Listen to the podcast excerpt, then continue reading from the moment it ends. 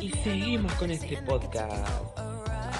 Ahora estamos con tres estudiantes del PNU de enfermería y nos van a contar acerca de qué es la salud pública y por qué es importante la salud pública en tiempos de pandemia. Adelante chicos.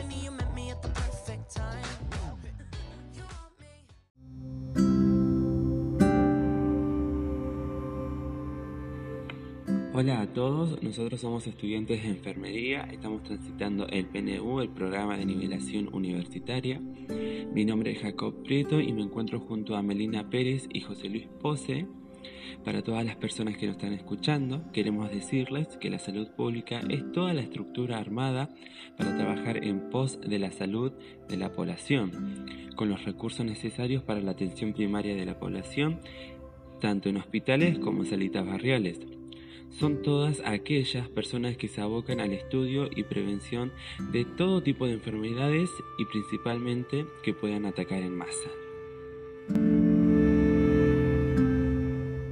Salud pública son aquellos profesionales que trabajan en recabar datos y armar estadísticas para llevar un control e informar si tienen resultados los trabajos que se realizan en la parte operativa así también en qué zonas puntualmente se debe intensificar el ataque a alguna enfermedad.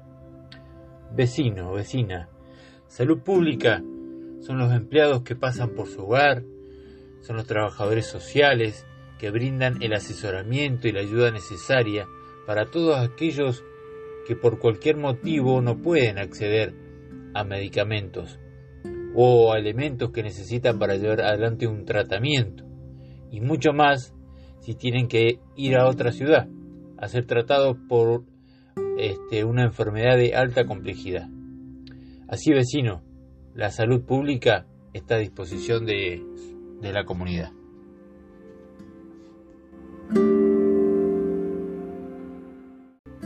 ¿Cuán importante es la salud pública para un barrio, una zona, un pueblo y más una ciudad, que haya una estructura donde personas se preocupen y ocupen en estar atentos a las enfermedades con las que se conviven y mucho más las virales, que se puedan controlar y atacar con los últimos adelantos y que nos acerquen y pongan al alcance de la mano esa posibilidad de evitarlas y atacarlas.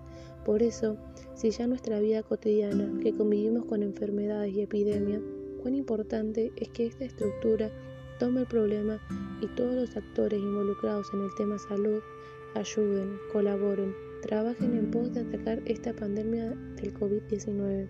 Además, están presentes todas sus consecuencias, como el aumento del estrés, la ansiedad o el sentirnos solos y cada vez más alejados de nuestros seres queridos en estos tiempos que aumentan todas nuestras emociones. Bueno, y un poco reforzando lo que dice Melina, acá mi compañera, eh, tan solo el año pasado las estadísticas mostraron que el 70% de los argentinos sufren estrés y ansiedad, que ha provocado en ellos sentimientos como el temor, la frustración, la ira, la tristeza, y en sentido físico, los dolores corporales, dolores de cabeza, entumecimientos, se agregan otros cambios como en el apetito y la energía. También el impedimento para dormir, para concentrarse o se puede agravar por problemas de salud crónicos y mentales. No debemos dejar afuera que hay un mayor consumo de tabaco, alcohol y demás sustancias. Así que vecinos contribuyan a conseguir los máximos tratamientos para su cura, como así también informar todas aquellas medidas de prevención en caso que el COVID y el tratamiento para el estrés y ansiedad está produciendo. Por eso es importante transmitir lo que uno eh, pueda recibir de otros a nuestros seres queridos, nuestra familia, nuestros allegados, nuestros vecinos, y si ellos no lo saben, contarles estos consejos para que entre todos podamos protegernos. Por eso mismo, para finalizar este encuentro, queremos recordarles a toda la población del Chubut algunas de las medidas de prevención del COVID-19. El uso de mascarilla, todas las personas de dos años de edad o más deben usar mascarilla en público. Si un integrante de su hogar se infecta, el resto de los miembros Debería tomar precauciones como el uso de mascarillas para evitar la transmisión del virus. Lávese las manos o use desinfectante de manos antes de colocarse la mascarilla. Use la mascarilla de tal manera que le cubra la nariz y la boca y asegúrela por debajo del mentón.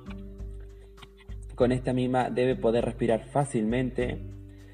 Tanto adentro de su casa como afuera deberá mantener una distancia entre personas de un metro y medio Recuerde que algunas personas que no tienen síntomas pueden propagar el virus fácilmente. Debe mantener distancia con los demás, en especial con las personas que tienen mayor riesgo de enfermarse gravemente, como las personas mayores de 60 años o sufren alguna enfermedad. Lávese las manos con, con, frecuencia, con agua y con jabón por lo menos 20 segundos, especialmente después de haber estado en un lugar público o después de sonarse la nariz, toser o estornudar.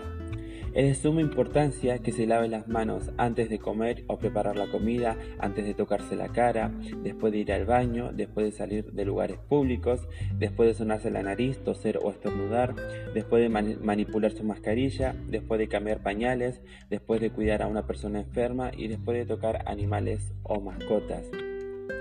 Si usted no posee agua y jabón en ese momento, puede usar un desinfectante de manos que contenga al menos un 60% de alcohol.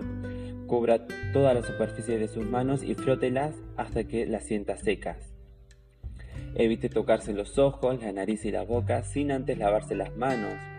Cúbrase la nariz y la boca al toser y estornudar. Limpie y desinfecte todos los lugares que sea posible.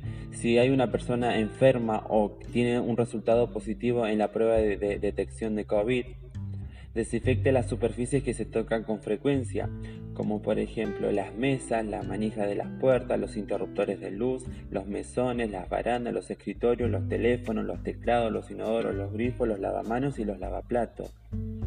Y sobre todo, que es muy importante, monitorear su salud todos los días esté atento a síntomas, esté atento a la aparición de fiebre, tos, dificultad para respirar u otros síntomas del COVID. Controle su temperatura. No controle su temperatura dentro de los 30 minutos posteriores a ejercitarse o después de tomar medicamentos porque podrían reducir su temperatura. Muchísimas gracias.